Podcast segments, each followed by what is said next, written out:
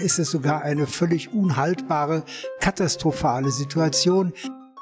Wir haben vor, bis 2035 uns wesentlich zu dekarbonisieren. Seit 1992 ist der globale PV-Zubau jährlich um sage und schreibe 37 Prozent gestiegen. Das kann jeder nachrechnen. Ja, man muss auch dicke Bretter bohren können. Guten Tag und herzlich willkommen zu unserem PV Magazine Podcast. Ich bin Michael Fuß, Chefredakteur von PV Magazine. Unseren heutigen Gast muss ich nicht lange vorstellen. Eike Weber war lange Jahre Direktor des Fraunhofer Instituts für Solare Energiesysteme in Freiburg.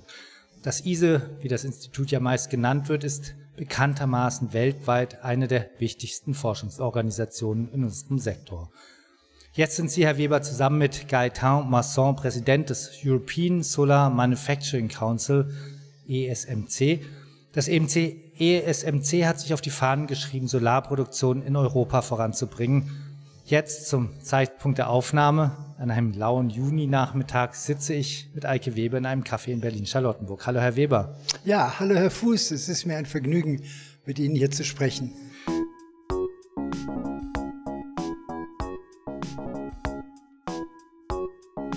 Freiburg ist ja die Solarstadt, hat, hat man zumindest hier aus dem Osten den Eindruck, aber eigentlich ja the place to be für Sie, würde man meinen.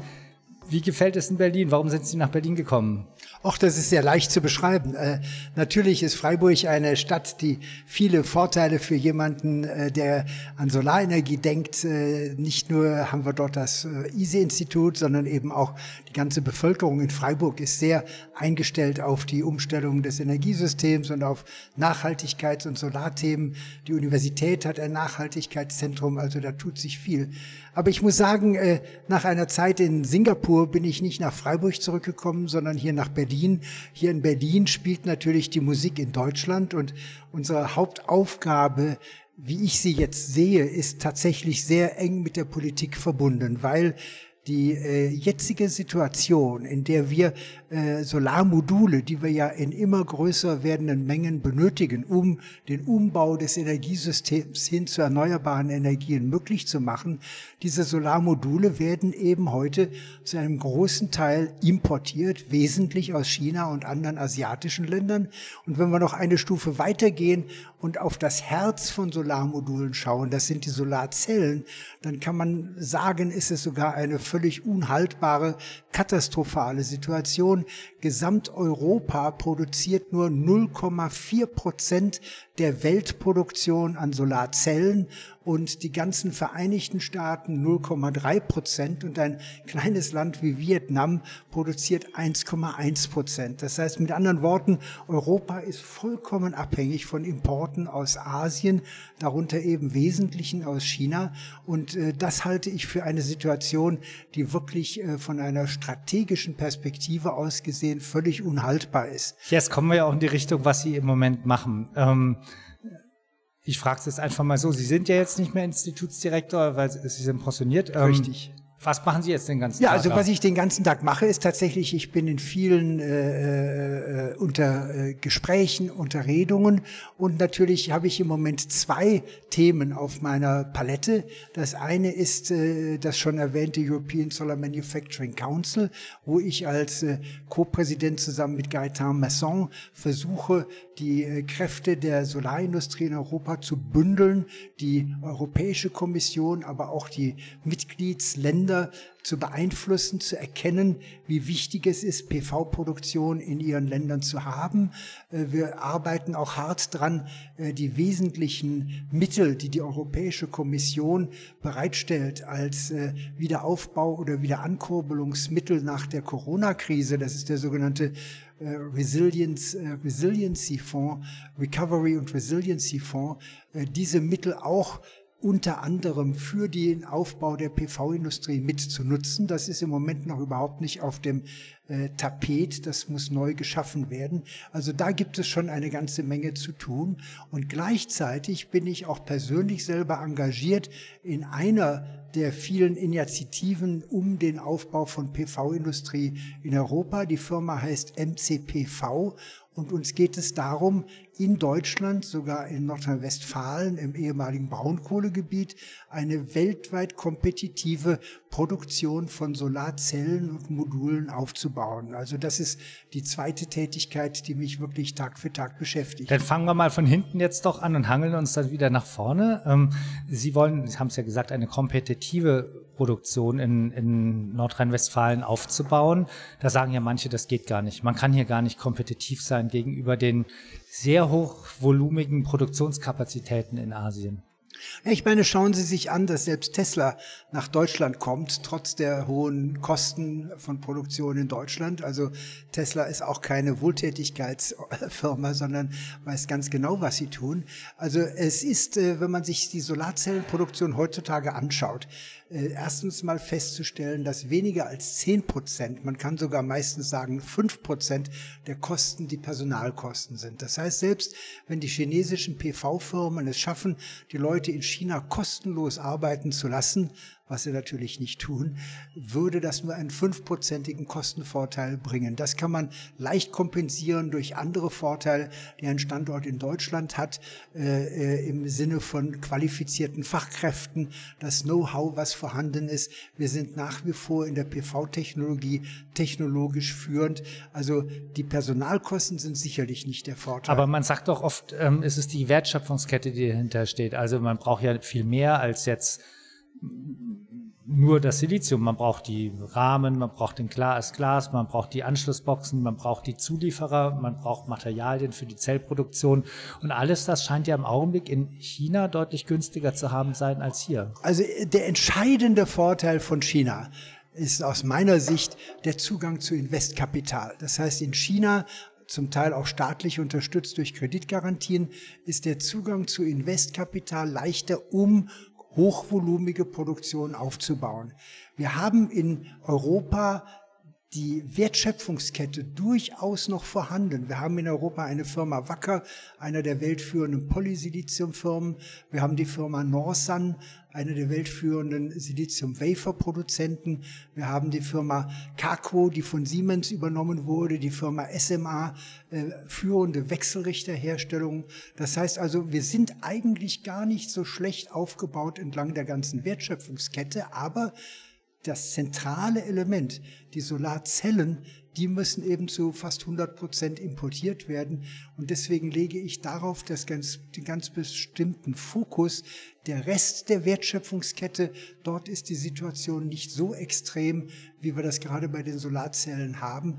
Und daher eben auch mein Augenmerk darauf, wir brauchen unbedingt europäische Solarzellenproduktion und wir können es realisieren, indem wir gleich die nächste Technologie, also nicht die Technologie, in der wir den äh, Asiaten, den Chinesen hinterherlaufen, sondern die nächste Technologie, und wir glauben, das ist die Heterojunction-Technologie, die ist eine Window of Opportunity, ein offenes Fenster der Gelegenheit in den nächsten, ich würde mal sagen, drei bis fünf Jahren, äh, eine Weltklasse und großvolumige PV-Produktion kostengünstig hier in Europa zu etablieren. Ähm, Heterojunction, vielleicht ganz kurz zur Erklärung, das ist also die Solarzellentechnologie, wo man auf beiden Seiten Dünnschichten aufträgt und dadurch effizienter ist, ist auch bekannt, ist auch schon länger bekannt. In Deutschland produziert jetzt zum Beispiel Meyer Burger damit, hat dieses Richtig, Jahr angefangen. Ganz ähm, genau.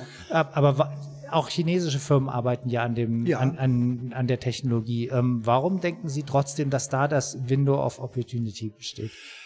Das hat damit zu tun, dass man bei den vorigen Schritt von der ersten Technologiegeneration, die oft beschrieben wird als Aluminium Backsurface Field, weil eben die Zellen eine Aluminiumrückseite hatten und diese Aluminiumrückseite ist zwar ein guter Kontakt, aber ist gleichzeitig äh, Quelle von Ladungsträgerrekombination, also Effizienz. Effizienzverluste von dieser Technologie auf die zweite Technologiegeneration, die man gerne mit den Buchstaben äh, PERC, also Passivated Emitter und Rear Contacts äh, bezeichnet.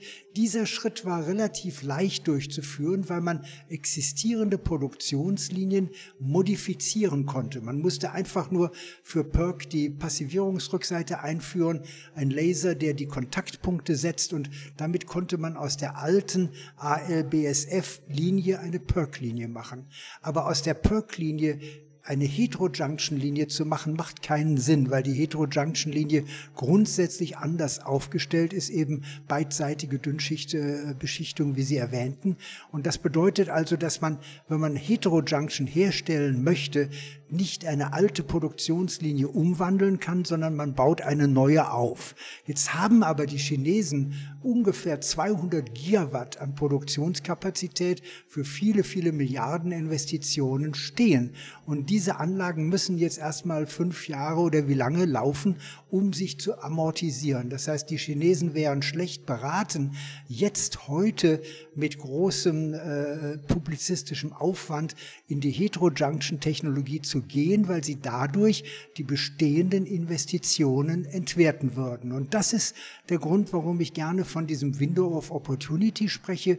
Wenn wir in Europa jetzt und heute entschlossen in diese Richtung gehen und das Beispiel der Firma Meyer-Burger zeigt ja deutlich, wie es gemacht wird, denn Meyer-Burger hat ja jetzt schon angefangen. Jetzt, wo wir sprechen, werden bei Meyer-Burger schon die ersten Heterojunction-Zellen und Module hergestellt hat gezeigt, dass es also tatsächlich möglich ist. Und äh, wir wollen mit dieser Firma MCPV nicht das kopieren, was Meyer Burger macht. Wir glauben, wir können es preiswerter machen, wir können eine günstigere Technologie entwickeln, aber es ist natürlich gut, mehrere Firmen zu haben, die in dieser Technologie unterwegs sind, die sich dann auch gegenseitig Konkurrenz machen, denn Konkurrenz ist natürlich gut für das gesamte Geschäft. Und das wird eben in den nächsten Jahren, ich würde mal sagen bis 2025 als Horizont sehr, sehr interessant werden. Da stellt sich ja jetzt auch wieder die Frage, warum? Also das, wir haben jetzt gesagt, Sie sagen, es geht, aber die Frage ist, warum brauchen wir das? Oh, warum wir das brauchen, ist sehr leicht zu erklären. Wir haben vor, bis 2035 uns wesentlich zu dekarbonisieren. Das stimmt. Äh, das heißt, unsere Emissionen weltweit entscheidend zurückzuführen. Das ist unsere letzte Chance, um die große Klimakatastrophe zu vermeiden. Das Bild, dass wir wie die Lemminge auf eine Klippe zurennen, mit Volldampf zurennen und dass die Klippe nicht im Jahre 2050, sondern schon im Jahre 2035 auftaucht. Und wenn wir die Klippe überschreiten, überschreiten wir die sogenannten Tipping Points. Das sind also Kipppunkte, jenseits derer es kein Zurück gibt. Aber das geht ja auch mit chinesischen Solarmodulen. Nein, was ich, was ich sagen wollte ist, äh, es stellt sich heraus, dass wir noch sehr viel schneller zubauen müssen, um das Überschreiten dieser Klippe zu vermeiden. Das heißt also, heute haben wir einen Solarmarkt von jährlich ungefähr 150 Gigawatt. Wir haben ungefähr weltweit. 760 Gigawatt weltweit installiert. Aber wir brauchen bis 2030 zwischen 3000 und 5000 Gigawatt. Bis 2035 sagen viele zwischen 30.000 und 50.000 Gigawatt. Das heißt also, in den nächsten zehn zehn Jahren, in dieser Dekade, müssen Tausende von Gigawatt zugebaut werden. Das heißt, wir sind nicht in einem Markt, nehmen wir chinesische Module oder europäische Module. Wir sind in einem Markt, wo wir uns fragen, wo werden die Kapazitäten aufgebaut? Ich kann Ihnen dazu etwas sehr Interessantes berichten.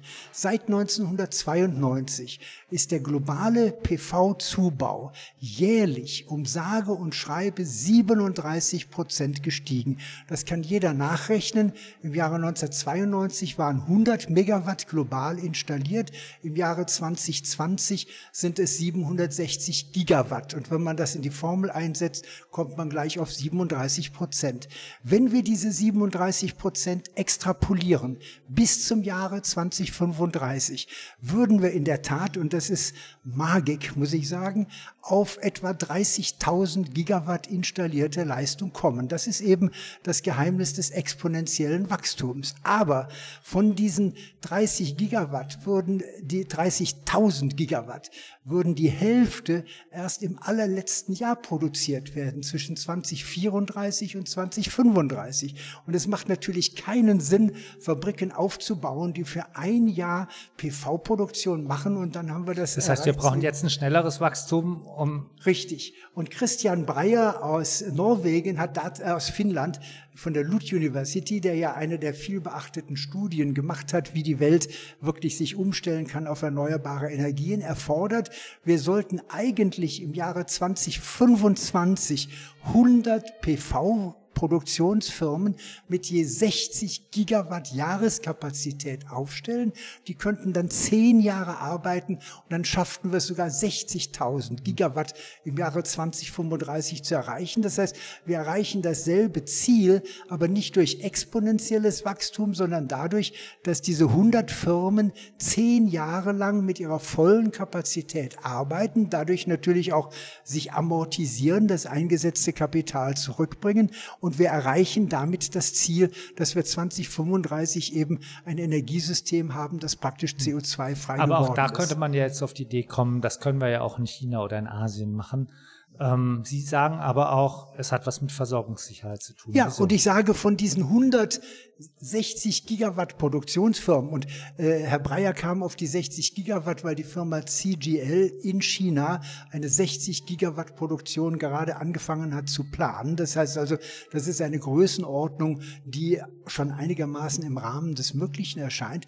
Ich sage, von diesen 100 Firmen sollten 10 Firmen in Europa stehen. Dann sollten natürlich auch 10 Firmen in Amerika stehen und in anderen Plätzen auf der Welt. Und es können ruhig 50 dieser Firmen in Asien stehen, da haben wir überhaupt nichts dagegen, aber so könnte man in der Tat diesen gigantischen Weltmarkt, das bedeutet ja das Ersetzen von Öl, Kohle, mhm. Gas und Atomkraft durch erneuerbare Energien, äh, Sonne und Wind, tatsächlich bewerkstelligen. Aber warum setzen Sie sich ein, dass das gerade in Europa passiert? Ich sage nicht gerade in Europa. Ich sage, es sollen Werke in Europa, es sollen Werke in USA, es sollen Werke in Indien. Auch die Inder zum Beispiel sagen mir ganz deutlich, ja, wir brauchen hunderte von Gigawatt Photovoltaik für Indien und wir wollen die nicht in China kaufen. Das sagen die Inder genauso gut, wie ich das hier für Europa sage. Das heißt also, überall auf der Welt, selbst in Saudi-Arabien, in den Emiraten, bekommen wir dieselbe Botschaft. Wir wollen nicht abhängig werden von chinesischen Solarmodulen. Das heißt, wenn wir es schaffen, in Europa beispielhaft diese Solarproduktion aufzubauen, dann können wir dieselben Firmen auch in Indien aufbauen, auch in Saudi-Arabien, in den Emiraten, auch in Afrika und Südamerika, denn die Welt muss versorgt werden mit diesen Tausenden von Gigawatt PV und das sollte natürlich nicht von einem Land kommen. Das sollte auch nicht alles aus Europa kommen. Das ist vollkommen klar. Aber Europa hat eine Schlüsselrolle und ich würde fast sagen, eine Schlüsselaufgabe in diesem ganzen Szenario. Europa ist sozusagen das letzte Bollwerk, weil wir eben noch die Technologie der nächsten Generation beherrschen, um eine schädliche Entwicklung zu vermeiden. Hm. Mit dem European Solar Manufacturing Council da haben Sie sich ja auch angeguckt, was in Europa gerade passiert. Wir sehen ja gerade, dass man Produktion in Europa haben will, in vielen Industriebereichen. Das wird ja gerade wieder zum, wie soll ich sagen, das Mindset hat sich geändert. Also ja. vor ein paar Jahren hat man das Gefühl gehabt, ähm, wir machen nur noch Finanzen oder Dienstleistungen. Ja. Ähm, aber es wird ja, es wird ja auch schon viel gesprochen über Batteriezellen, über Wasserstoff, über Mikrochips. Ähm, da gibt es auch die IP, IP ich komme mit der Abkürzung. IPC, IPSI, wir sagen IPSI. Da gibt es eben die IPSI-Programme, IPCEI, ich probiere es trotzdem noch auszubuchstabieren, ähm, mit der eben auch die Mitgliedstaaten der Europäischen Union äh, denen ermöglicht wird, eben Industrieförderung zu betreiben, die normalerweise als staatliche Beihilfe nicht erlaubt gewesen wäre. Ähm, Richtig. Und da haben Sie sich jetzt angeguckt, da haben sich jetzt die Staaten, haben die Staaten haben jetzt eingereicht, was sie da fördern wollen und wie oft kommt Solarproduktion vor? Ja, also das sind zwei verschiedene Dinge. Äh, Sie sprechen im Moment vom European Recovery and Resilience Fonds. Das sind diese 670 Milliarden Euro, die von äh, von der Leyen, von der EU-Kommission ausgepriesen wurden und wo die Staaten eingeladen wurden, Vorschläge zu machen, wie man diese Fördermittel einsetzen möchte. Und in der Tat ist in nur wenigen Ländern, ich rede von Spanien, ich rede von Polen, ich rede von äh, Niederlanden, PV Herstellung auch nur überhaupt erwähnt worden. Alle anderen Staaten, inklusive Deutschland, inklusive Frankreich, haben die, die Möglichkeit, mit Hilfe dieser doch erheblichen Fördermittel auch PV-Produktion zu äh, unterstützen, überhaupt nicht erwähnt. Es okay, ist gar nicht auf dem Bildschirm. Reden wir erst über die. Ähm, warum, ja. warum, was denken Sie, warum ist es nicht auf dem Bildschirm? Ja, ganz einfach. Das ist die verbrannte Erde von vor zehn Jahren, als eben die PV-Firmen, die in Europa existierten, Sie erinnern sich, Q-Cells war mal der weltgrößte Solarzellenhersteller, die sind untergegangen, weil die europäischen Firmen nicht genug Atem hatten, nicht genug Investkapital hatten, um mit dem schnellen Wachstum der chinesischen PV-Firmen Schritt zu halten. Die chinesischen PV-Firmen haben eine gigantische Überkapazität aufgebaut. In Folge brachen die Preise zusammen, die fielen unter die Herstellungskosten.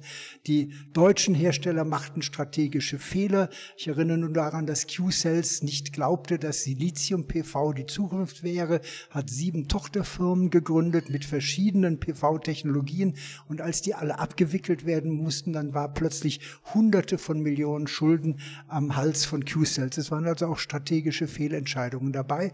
Und das führte dazu, dass also die PV-Industrie im Jahre 2012, 2014 verschwand in Europa. Das war der Grund. Und der die Nachwirken dieser Supernova sind eben, dass die Politik in Europa das Thema PV-Produktion nicht mehr anfassen möchte. Der allgemeine Aussage ist eben, wir beziehen die PV-Zellen aus China. Aber das Beispiel der Batteriezellen zeigt, dass wir uns damit nicht zufrieden geben dürfen. Denn die Automobilhersteller hätten ja genauso sagen können, wir können Batteriezellen preisgünstig in guter Qualität aus China beziehen. Aber die Batterie, die Automobilfirmen sind zur Politik gegangen und haben gesagt, das können wir ja auf Dauer nicht machen. Wir können nicht die Automobilindustrie abhängig machen von den eingeführten Batteriezellen aus China. Und genauso ist es jetzt nicht nur in der Energieindustrie, sondern sogar in der Wasserstofftechnologie, die ja gerade dabei ist, äh, sich stark zu vergrößern. Dieselbe Argument, wir können diese Technologien nicht auf Importe aus China aufbauen. Selbst im Jahre 2012, 2014 hatte die Solarenergie einen winzig kleinen Anteil an unserer Energieversorgung. Das heißt, damals zuzuschauen, wie die Industrie unterging, das war vielleicht politisch eine gewollte, aber nicht gerade sehr konsequentionelle Entscheidung. Aber heute, wo wir uns alle klar sind, dass die Solarenergie einer der zwei Hauptpfeiler unserer künftigen Energieversorgung sein werden, weil unsere künftige Energieversorgung auf Sonne und Wind basiert, das ist der Grund, warum wir weltweit diese zig Zehntausende Gigawatt, wir reden da von Terawatt, äh, zubauen müssen. Heute ist die Situation eine ganz andere als vor zehn Jahren. Das heißt, man muss auch keine Angst mehr haben vor Überproduktion in Asien, weil der Markt sowieso so schnell wachsen wird? Schauen Sie, wir kennen es von der Mikroelektronik. Solche Industriezweige haben die sogenannten Schweinezyklen. Die Schweinezyklen bedeuten, es gibt einen Zyklus der Überproduktion, Preise stürzen, der Markt geht runter, plötzlich gibt es keine Produktion mehr, alle schreien, wo bekommen wir unsere Chips her? Wir kennen ja gerade diese Situation aus der Mikroelektronik und jetzt werden wieder Chipfabriken gebaut, der Markt geht wieder hoch. Das heißt, Schweinezyklen, eine zyklische Wirtschaft ist nichts Ungewöhnliches äh, in der, in der Hochtechnologieindustrie. Und die PV-Industrie gehört auch dazu. Die PV-Firmen müssen genug Standing Power, müssen genug Stärke, Kapital haben, um solche vorübergehenden Schwankungen auch zu überstehen. Und in der Vergangenheit waren die PV-Firmen alles äh, neu gegründete Start-ups. Q-Cells im Jahre 2005 gegründet, war im Jahre 2010 gerade mal fünf Jahre alt. Q-Cells war keine VW, die schon seit äh, Jahrzehnten diese Produkte herstellte. Die hatten nicht genug Geld in der Tasche, um diesen vorübergehenden äh, Überschuss äh, äh abzufedern. Und so müssen wir die PV-Firmen in den Stand bringen, als Firmen, die groß genug sind, die Milliardenfirmen sind, auch solche Phasen zu überstehen. Und natürlich, ich glaube, dadurch, dass wir heute jetzt von wirklichen Milliardenfirmen sprechen und nicht mehr von Firmen, die vielleicht 100 Millionen Jahresumsatz machen, da kommen wir in die Kategorie, dass solche Firmen natürlich auch wetterfest werden und auch solche Auf- und Abbewegungen überstehen können. Jetzt haben Sie aber selber schon gesagt, die deutsche Politik und auch die französische und auch andere europäische Länder, bis auf, ich glaube, Spanien und Polen haben sie und Niederlande mhm. haben sie gesagt, haben das ja so nicht, zumindest nutzen jetzt diese Richtig. Chance nicht. Was gibt es jetzt? Ich meine, das ist jetzt vertan, die Chance, weil das die Anträge sind eingereicht, die sind jetzt erstmal so, wie sie sind. Ähm, was sind jetzt die nächsten Chancen? Naja, also erstens mal möchte ich sagen, äh, die Solarindustrie ist nicht angewiesen auf Subventionen aus äh, Töpfen, äh, die wirklich Geld in die Industrie geben. Was entscheidend wichtig ist, dass die Politik bei uns in Deutschland und auf europäischer Ebene das Thema PV-Produktion, speziell PV-Zellproduktion, als strategisches Thema aufnimmt. Wir wollen nicht anders behandelt werden wie die Batteriezellkollegen, wie die Leute, die jetzt sich fertig machen, grünen Wasserstoff herzustellen. Aber wir wollen in derselben Kategorie als ein Industriezweig von strategischem und ich würde fast sagen von entscheidendem strategischen Interesse für die Zukunft Deutschlands.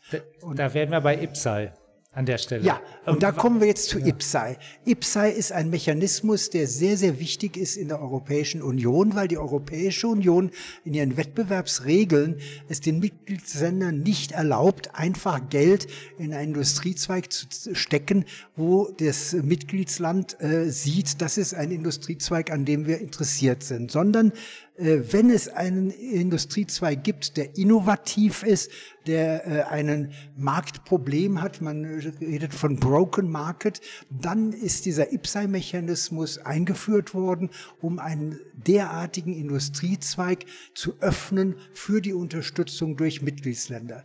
Und wie gesagt, es gibt IPSAIs für die Mikroelektronik, es gibt IPSAIs sogar für die Flat Panel Displays, also Flachbildschirme, es gibt IPSAI für die Wasserstofftechnologie, für die Batterietechnologie.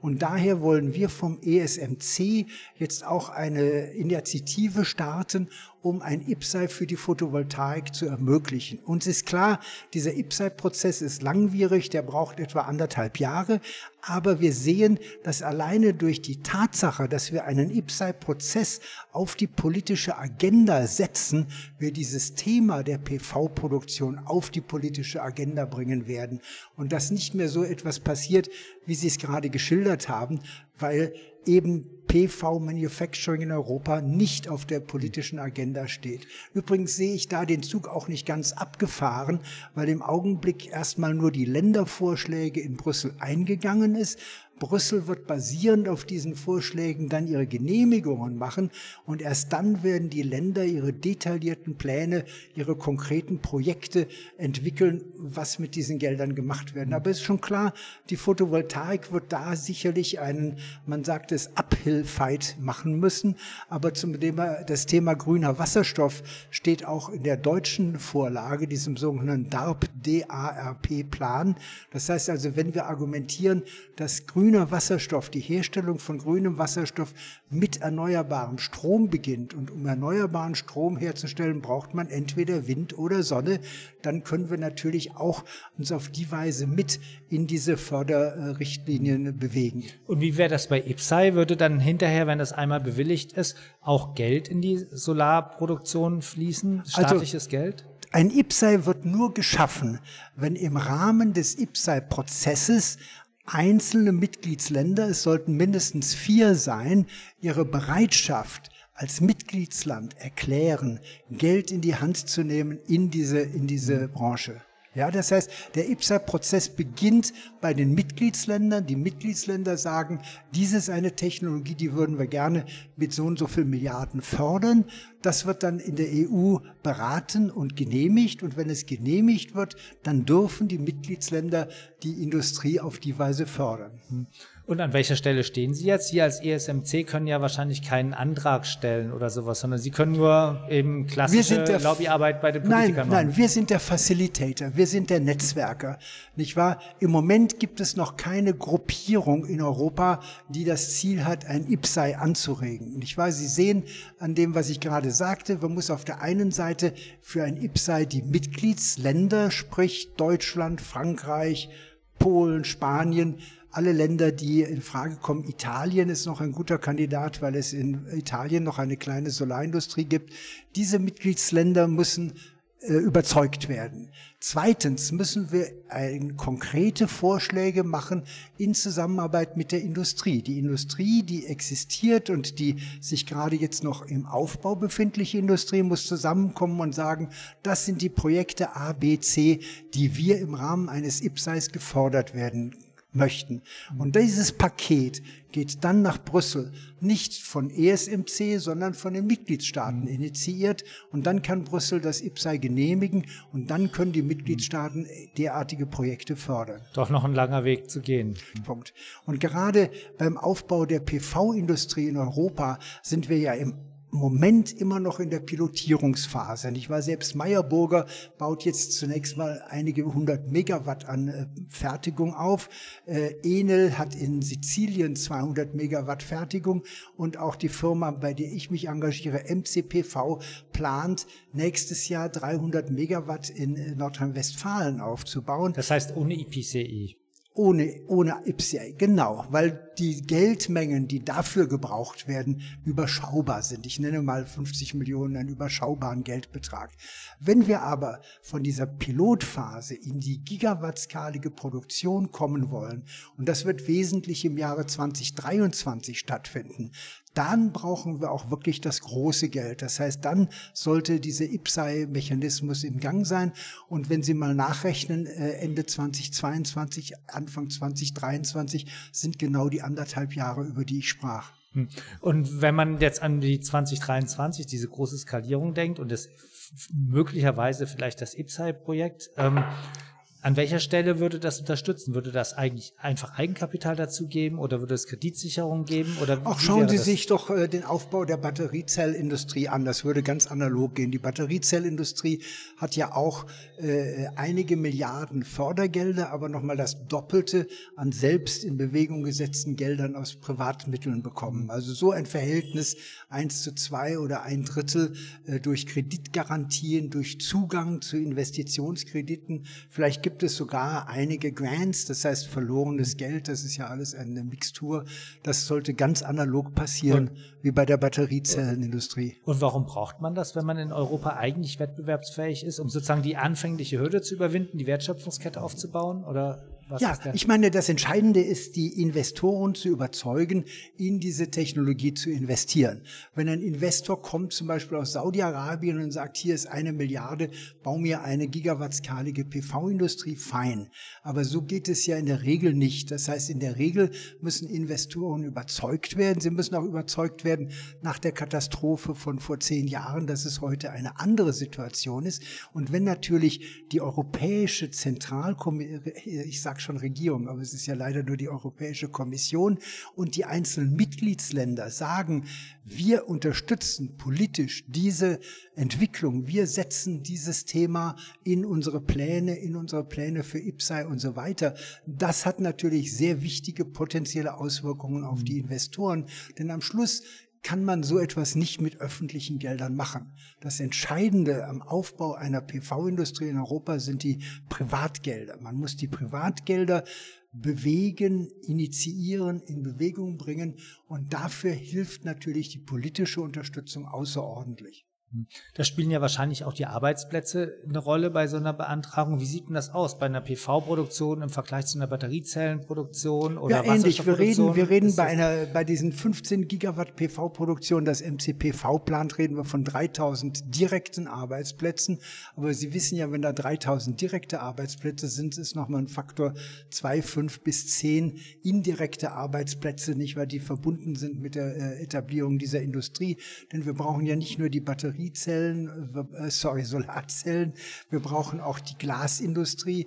Die Glasindustrie, am besten baut man die Glasfabrikation direkt neben die Modulfabrikation. Und ich sollte auch erwähnen, dass bei diesen Plänen die Zellproduktion an einer Stelle sein soll, nämlich in Nordrhein-Westfalen, aber die Modulfabrikation nahe beim Kunden. Da kann also ein Modulwerk in Spanien stehen, da kann ein Modulwerk in Portugal stehen, in Südfrankreich oder wo auch immer die größte Nachfrage nach Modulen sind. Und dadurch schafft man dann insgesamt in ganz Europa wirklich nennenswerte Arbeitsplätze. Ich will jetzt keine Zahlen nennen, aber wenn Sie von den 3000 Zentralarbeitsplätzen in der Zellproduktion aufgehen, können Sie sich gut vorstellen, welche Zahlen da in Frage kommen.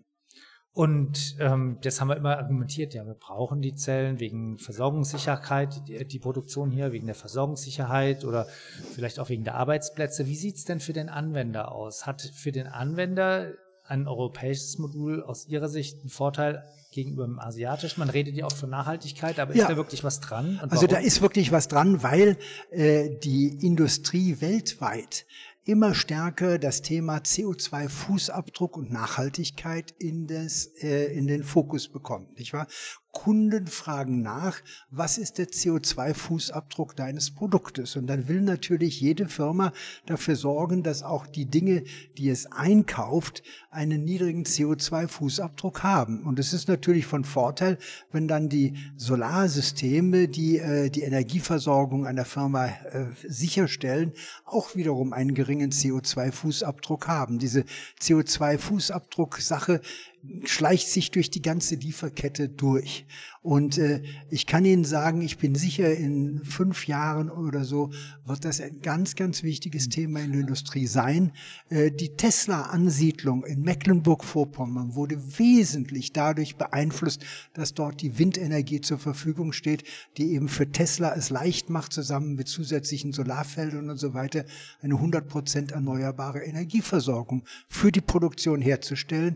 Und dann wird VW auf einmal ganz alt aussehen, wenn die Leute fragen, wie viel CO2 steckt in deinem Auto im Vergleich zu dem CO2, was in einem Tesla steckt. Aber jetzt muss man ja auch noch, es gibt ja doch einen kleinen Unterschied, nämlich beim Solarmodul kann man sich überlegen, der CO2-Fußabdruck entsteht bei der Produktion und beim Transport bis, ja. bis zur Installation.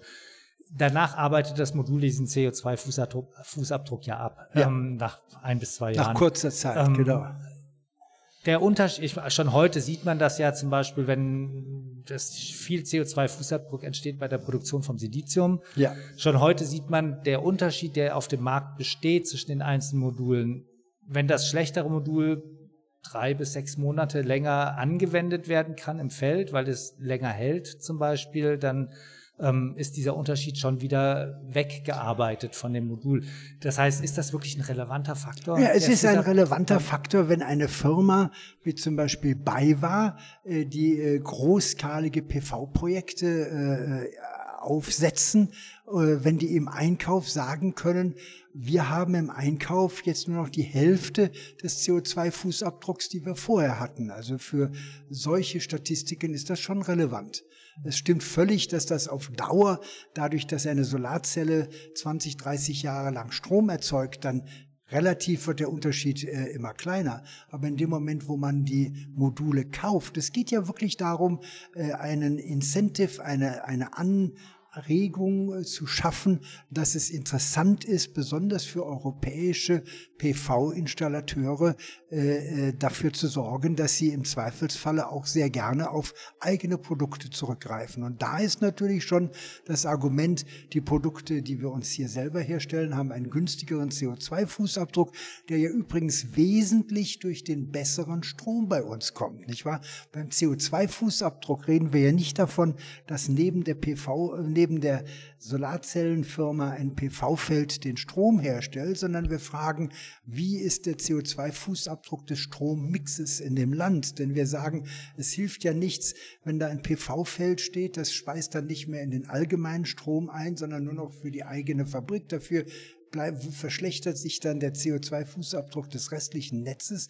Das heißt, die normale Rechnung fragt, was ist der CO2-Mix im Strom des jeweiligen Landes. Und ja. da hat Europa eben wirklich einen großen Vorteil, schon heute. Wie regional guckt man denn dann? Weil dann müsste man ja eigentlich in die skandinavischen Länder gehen, wo man dann viel richtig, Wasserkraft hat. Also richtig. Deutschland ist ja selber und, nicht und so gut. Das habe ich Ihnen auch äh, noch nicht sagen können. Äh, äh, das Silizium zum Beispiel, was in äh, Norwegen gewonnen wird, ist natürlich, was den CO2-Fußabdruck mhm. angeht, besonders günstig, weil der norwegische äh, Strombereich schon 80 Prozent erneuerbare Energien wesentlich Wasserkraft Aber hat. Deutschland könnte sich ja eine gewisse Belohnung verschaffen, wenn es jetzt schnell zur Energiewende genau. kommt, hat man ja dann auch ein bisschen. Genau, wir sind im Moment schon bei 50 Prozent. Das ist ein toller, toller Zahl im Vergleich zu äh, China. Und da haben wir für einige Jahre noch einen guten Standortvorteil. Es ist eine spannende Zeit. Es tut sich gerade wieder sehr viel. Also wir sehen es ja sowieso, der Zubau steigt. Ähm, es ist ja auch davon auszugehen, dass nach der Wahl es vermutlich eher nach oben geht mit den Zubauplanungen als nach unten. Ähm, das Thema Produktion in Europa ist wieder sehr stark in der Diskussion, auch allgemein. Das war Eike Weber, unter anderem Präsident des European Solar Manufacturing Council ESMC und beteiligt bei der, jetzt muss ich gucken, dass MCPV. MCPV, diese vielen Buchstabenkombinationen, da muss man schon aufpassen. Vielen Dank fürs Dabeisein, Herr Weber. Sehr gerne, Herr Fuß, das hat mir wirklich sehr viel Freude gemacht.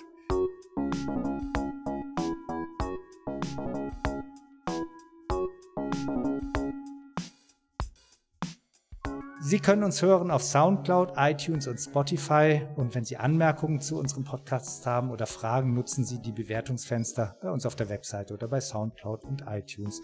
Oder schicken Sie uns eine E-Mail an podcast.pv-magazine.com oder nutzen Sie Twitter dazu und schicken Sie mir Ihre Fragen und Kommentare direkt an Michael Fuß an über Twitter. Wenn Ihnen unsere Sendung gefallen, können Sie uns auch liken oder uns folgen, dann werden wir auch von anderen leichter gefunden. Und natürlich lade ich Sie dazu ein, unseren PV Magazine Newsletter auf www.pv-magazine.de zu abonnieren, wenn Sie sich täglich informieren wollen aus der Solar- und Speicherbranche.